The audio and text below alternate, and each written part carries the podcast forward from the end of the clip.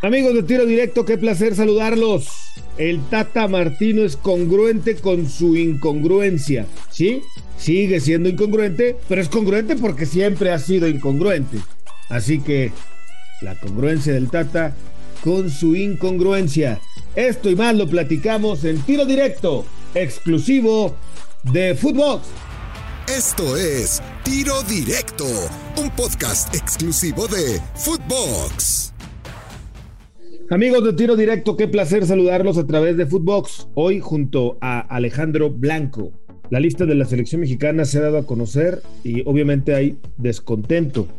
Por un lado, mucha gente, obviamente cada quien tendrá un futbolista en la mente que pensará tuvo que haber sido convocado por Gerardo el Tata Martino para los partidos que se avecinan, pero bueno, el Tata es congruente con su incongruencia. Alejandro Blanco, ¿cómo estás? Qué gusto saludarte. ¿Cómo estás, Luz? Un placer estar aquí contigo en otro tiro directo. Un saludo para todos.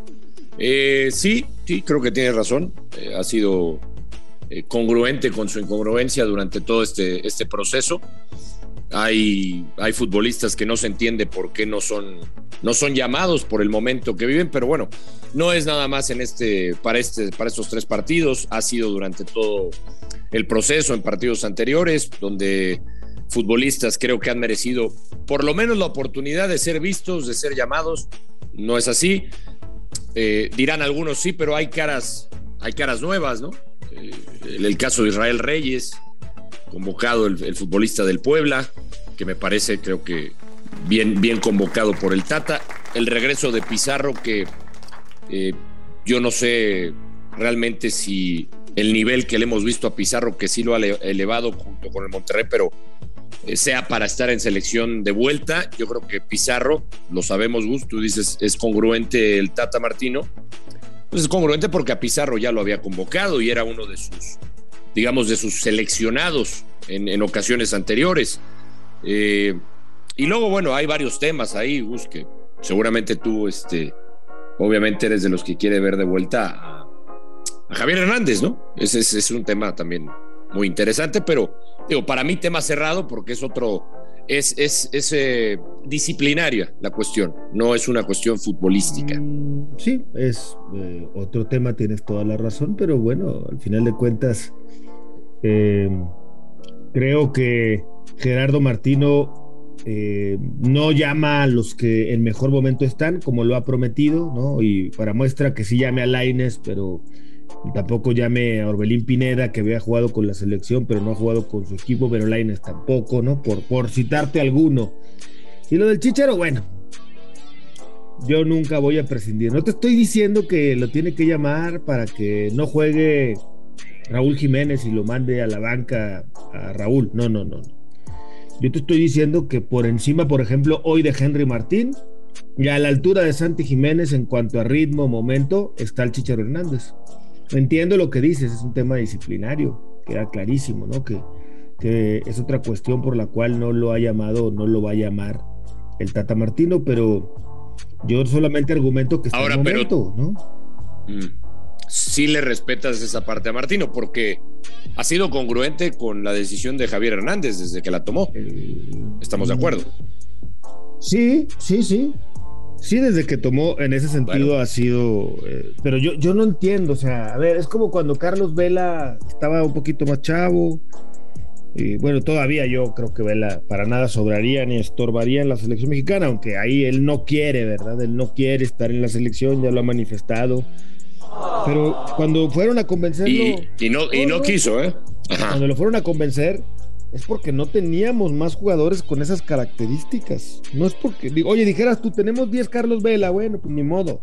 Tráete a los otros 9, al cual cualquiera. Oye, tenemos 10 Chicharos Hernández. Bueno, pues tráete a cualquiera, pero no los tenemos, Blanco. No los tenemos. Ese es el problema. Ese es el tema. Oye, ¿y qué te garantiza que Javier Hernández sí vaya a hacer goles y sí vaya a rendir en la selección? Pues sus números. Por algo es el máximo goleador histórico de la selección, ¿no? Mm, pero no lo garantiza, ¿eh? Se acerca más que Rogelio Funes Mori, ¿no? Eh, sí, pero el delantero titular no es Funes Mori, el delantero titular es Raúl Jiménez. Es que es. No fue Rogelio Funes Mori el titular durante muchos partidos. Cuando estaba ausente Raúl? sí, y no, Ah, bueno, ahí pudo haber ido Chicharo, ¿no? Eh, te, cambio el, tema, porque tú hablas del atacante histórico, de Chicharo, no juega solo.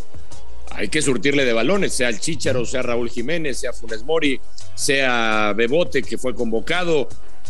No funciona eh, otro sector de la cancha para el Tata Martino, esto está más que claro. O sea, no es nada. No se le han presentado, dime una cosa, no se le han presentado a Rogelio Funes Mori por sobre todo. Varias chances nomás para empujarla que no sí, tuvo un par, tuvo un par, pero que quizá Javier Hernández podrías pensar que las definiría o tampoco me das sí, sí, esa te la puedo dar por buena, pero yo, yo... porque porque porque Javier tiene gol, sí, tiene digamos que es eh, que dentro del área chica no perdona, eh, que está siempre atento a la cita, que es un gran rematador, que tiene ese olfato goleador, que a lo mejor ahí sí coincido contigo, no lo tiene ni Funes Mori ni Raúl Jiménez. Raúl Jiménez tiene otras cosas que el Chicharo no, es más técnico, va mejor por arriba. El Chicharo siempre está donde debe estar un goleador. Eso es la, ventaja de, de, un futbolista como Javier Hernández, que es por algo, y ahí también te vuelvo a dar la razón, es un histórico. Pero separando toda esta cuestión que me dices, el tema sigue siendo un tema que, por cierto, Gus, eh, la prensa, nosotros como parte de la prensa, ¿de qué nos quejábamos siempre en selección mexicana? Que no había que mano dura, que no había disciplina. Llega un técnico que pone disciplina y que dice, señores, se cierra la puerta. Fue lo que le hizo a Javier Hernández por un tema disciplinario grave y listo. Ahí sí ha sido congruente. Ahí sí yo no tengo nada que reclamarle a Martín.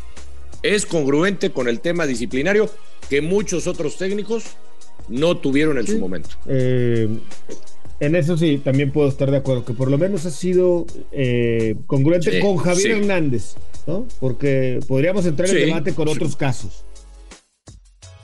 A la Jun también lo habían vetado, lo pero ya no ha sido convocado. Está bien, pero él sí volvió. Sí, ahí, sí, sí, sí, sí. ¿Estamos de acuerdo? O sea, él alguna vez volvió, ¿no? Eh, y, a Javier nunca más ha regresado a la selección. ¿no? Eh, o sea, está bien que tenga mano dura, pero mano dura pareja para todos, ¿no? Sí, sí, es, es, verdad. Es verdad porque sí hay. Estas son las únicas cuestiones, eh, Blanco, como, como decir, voy a llamar a los mejores. Y no es cierto, porque no está Alan Mozo en la Sí, sí, lo doy. Sí. Porque no está Acevedo. Llamar a Jonathan Orozco lo adoro, me cae muy bien, Spider es mi cuate, pero se está viviendo un mal momento con Tijuana. Sí, bueno, hay, varios futbolistas que, no viven su mejor momento y es, a ver, y, no por defender al Tata, yo estoy de acuerdo contigo, a ver, yo, yo, yo quisiera ver a Mozo y es más, si me animo a decirte por el momento de Pumas, creo que hasta el Palermo Ortiz mereció una oportunidad. Este central que ha jugado de maravilla y, demuestra que tiene, que, que va bien por arriba, que tiene gol, que tiene garra, que que yo creo que una oportunidad merecía, pero bueno, esto no, no pasa nada más por el Tata, ¿eh? Le pasó al Chepo, le pasó a La Puente, le pasó a La Volpe, le pasó a Juan Carlos Osorio. O sea, esto lo viven todos los directores de selección nacional, Gus, tú lo sabes. A nosotros, digo, hacer este ejercicio muchas veces, pues me parece, digo, nos, nos sirve a nosotros porque es nuestra, pues, digamos, nuestra tarea, es nuestra chamba, ver quién anda bien, qué puede ser seleccionado. Pero realmente Martino sabrá por qué eh, llama a estos futbolistas, que la mayoría han sido, han trabajado con él, y piensa que con estos futbolistas le puede alcanzar para ganarle a Estados Unidos, para ir a, Honduras y ganarle a El Salvador. E, es así, es, él, él pensará eso. Yo sinceramente creo que, por ejemplo, en el Estadio Azteca, con un tipo como Mozo, que es atrevido, pues yo creo que lo podrías convocar. A lo mejor no le gustan los laterales de esas características, un tipo que no defiende o que, o que su principal función como, como lateral se entiende debería ser defender. Mozo es un tipo que va más hacia el frente y que te juega en, en distintas partes del campo.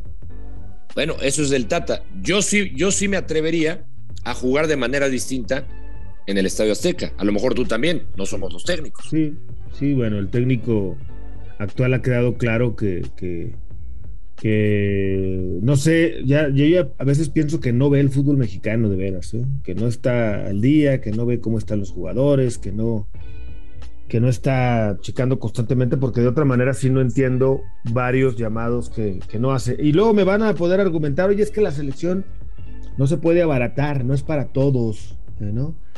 ¿Cómo por tres partidos o por un semestre o por tres meses le vas a llamar a X o a Y jugador? Bueno, está bien, ahí, ahí sí puede ser. Pero hay otros que llevan año y medio, dos, a un nivel extraordinario y no reciben la oportunidad, ¿no? Y eso que no bueno, mencionado el ah, Ponchito, por ejemplo, ¿no?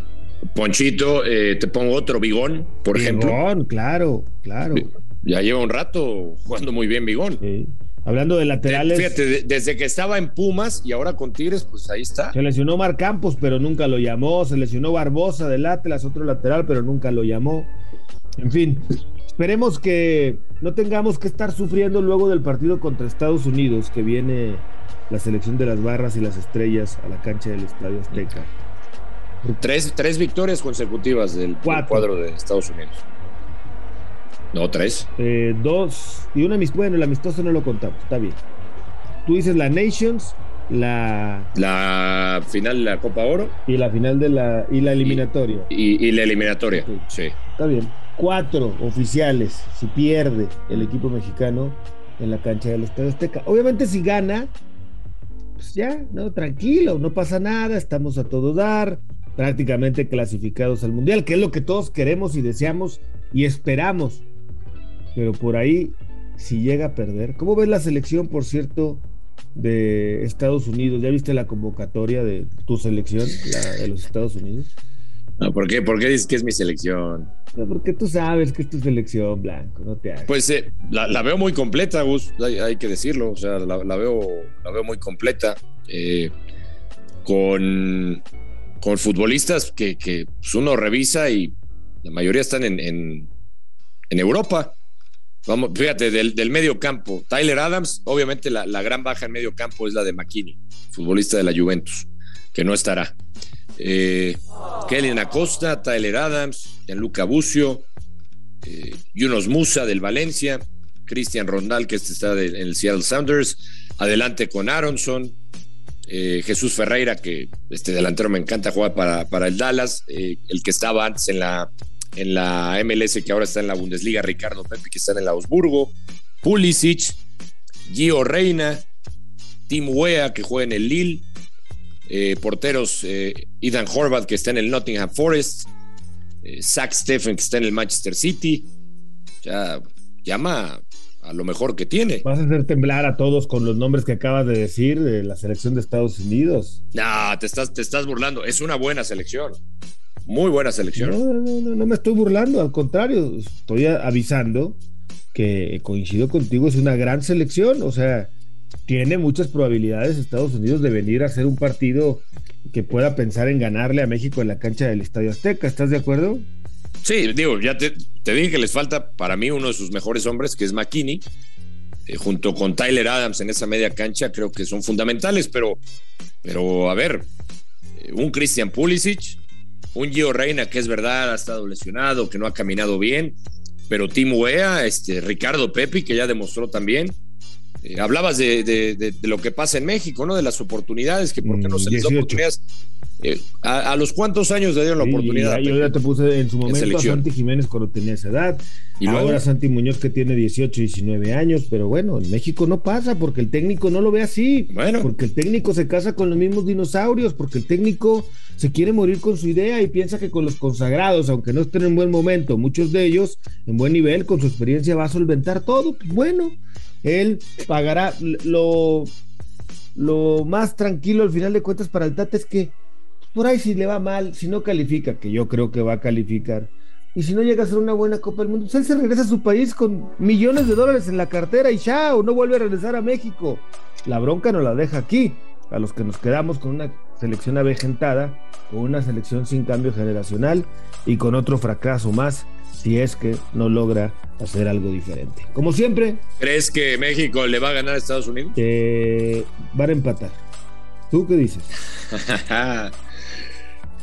Yo creo que México gana. Ojalá, ojalá y en esta no te equivoques. Alejandro Blanco, como siempre, un placer. Igualmente, pues un abrazo para todos. Saludos. Yo soy Gustavo Mendoza. Ahora me escucha, ahora no.